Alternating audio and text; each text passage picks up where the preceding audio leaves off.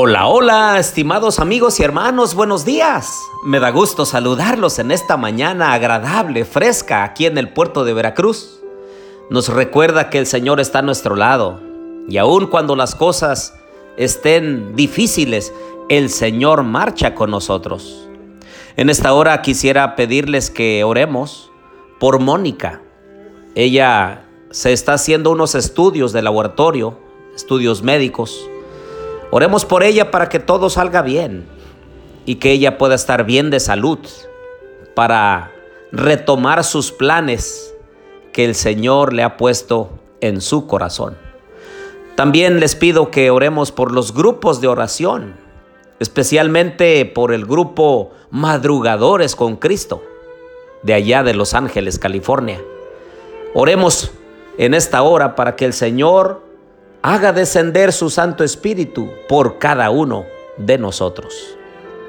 Querido Dios y bondadoso Padre, en esta hora de la mañana, Señor, venimos ante tu presencia para decirte gracias.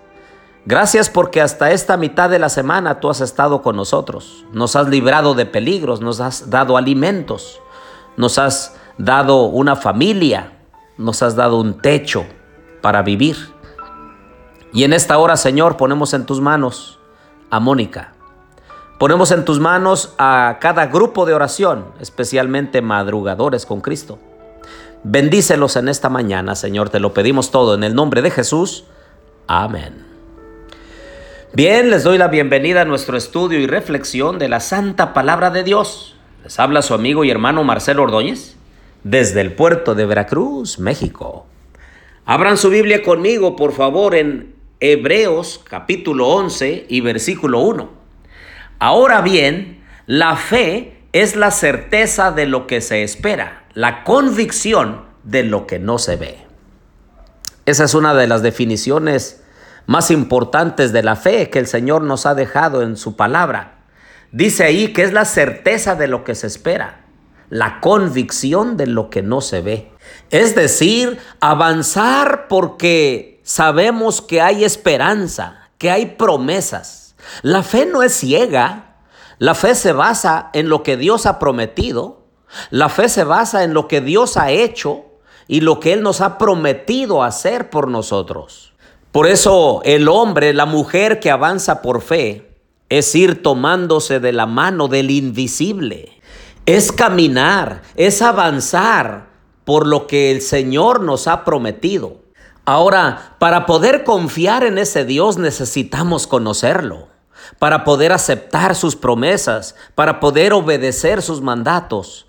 Entonces necesitamos conocerlo en la hermosura de su santidad, en su bondad, en su amor, en su misericordia, en su gracia. Por eso necesitamos conocer a Dios. No podemos confiar en nadie que no conocemos. Por eso la pregunta inmediata en nuestra mente que se nos viene es, ¿y cómo conozco yo a ese Dios? La respuesta la encontramos en Romanos 10, 17. Dice, así que la fe es por el oír y el oír por la palabra de Dios.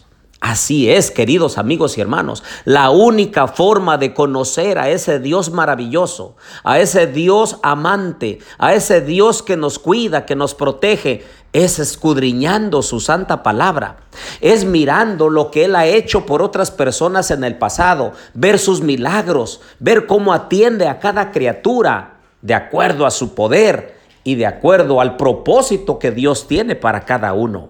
Ah, queridos amigos y hermanos, cuántas veces he visto a muchos alejarse de Dios porque ha fallecido un ser querido, porque las cosas no han salido como ellos querían o ellos pensaban, y entonces se alejan de Dios.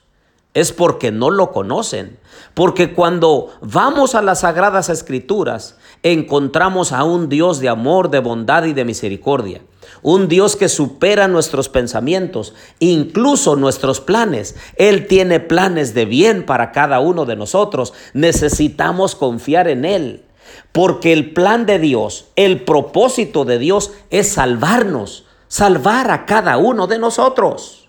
Pero por desgracia, muchos le echan la culpa a Dios de lo malo, lo triste, lo indeseable que viene a su vida. Y entonces dicen, si Dios fuera un Dios de amor, Si Dios estuviera al pendiente de mí, no me pasaría esto. El problema es que no conocemos a Dios. Por eso te invito en esta mañana una y otra vez, vayamos a conocer a Dios a través de su palabra. Entonces verás que el Señor nunca prometió que todo iría bien para aquellos que lo acepten como su Salvador personal. Lo que sí prometió es estar con nosotros todos los días hasta el fin del mundo. No hay a dónde ir, no hay un lugar seguro a dónde acudir, sino en Cristo Jesús, en nuestro Padre Celestial.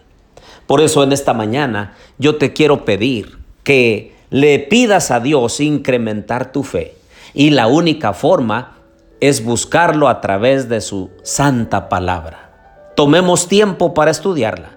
Tomemos tiempo para ver sus milagros, para ver la conducción de su pueblo a través de las páginas sagradas. Y verás que el Señor, al final de cuentas, tiene planes de bien para ti y para mí.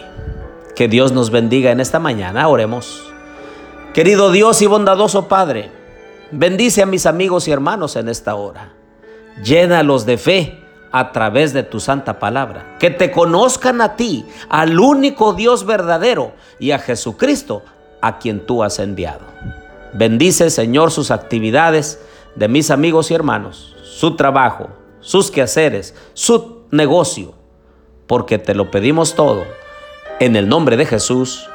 Amén.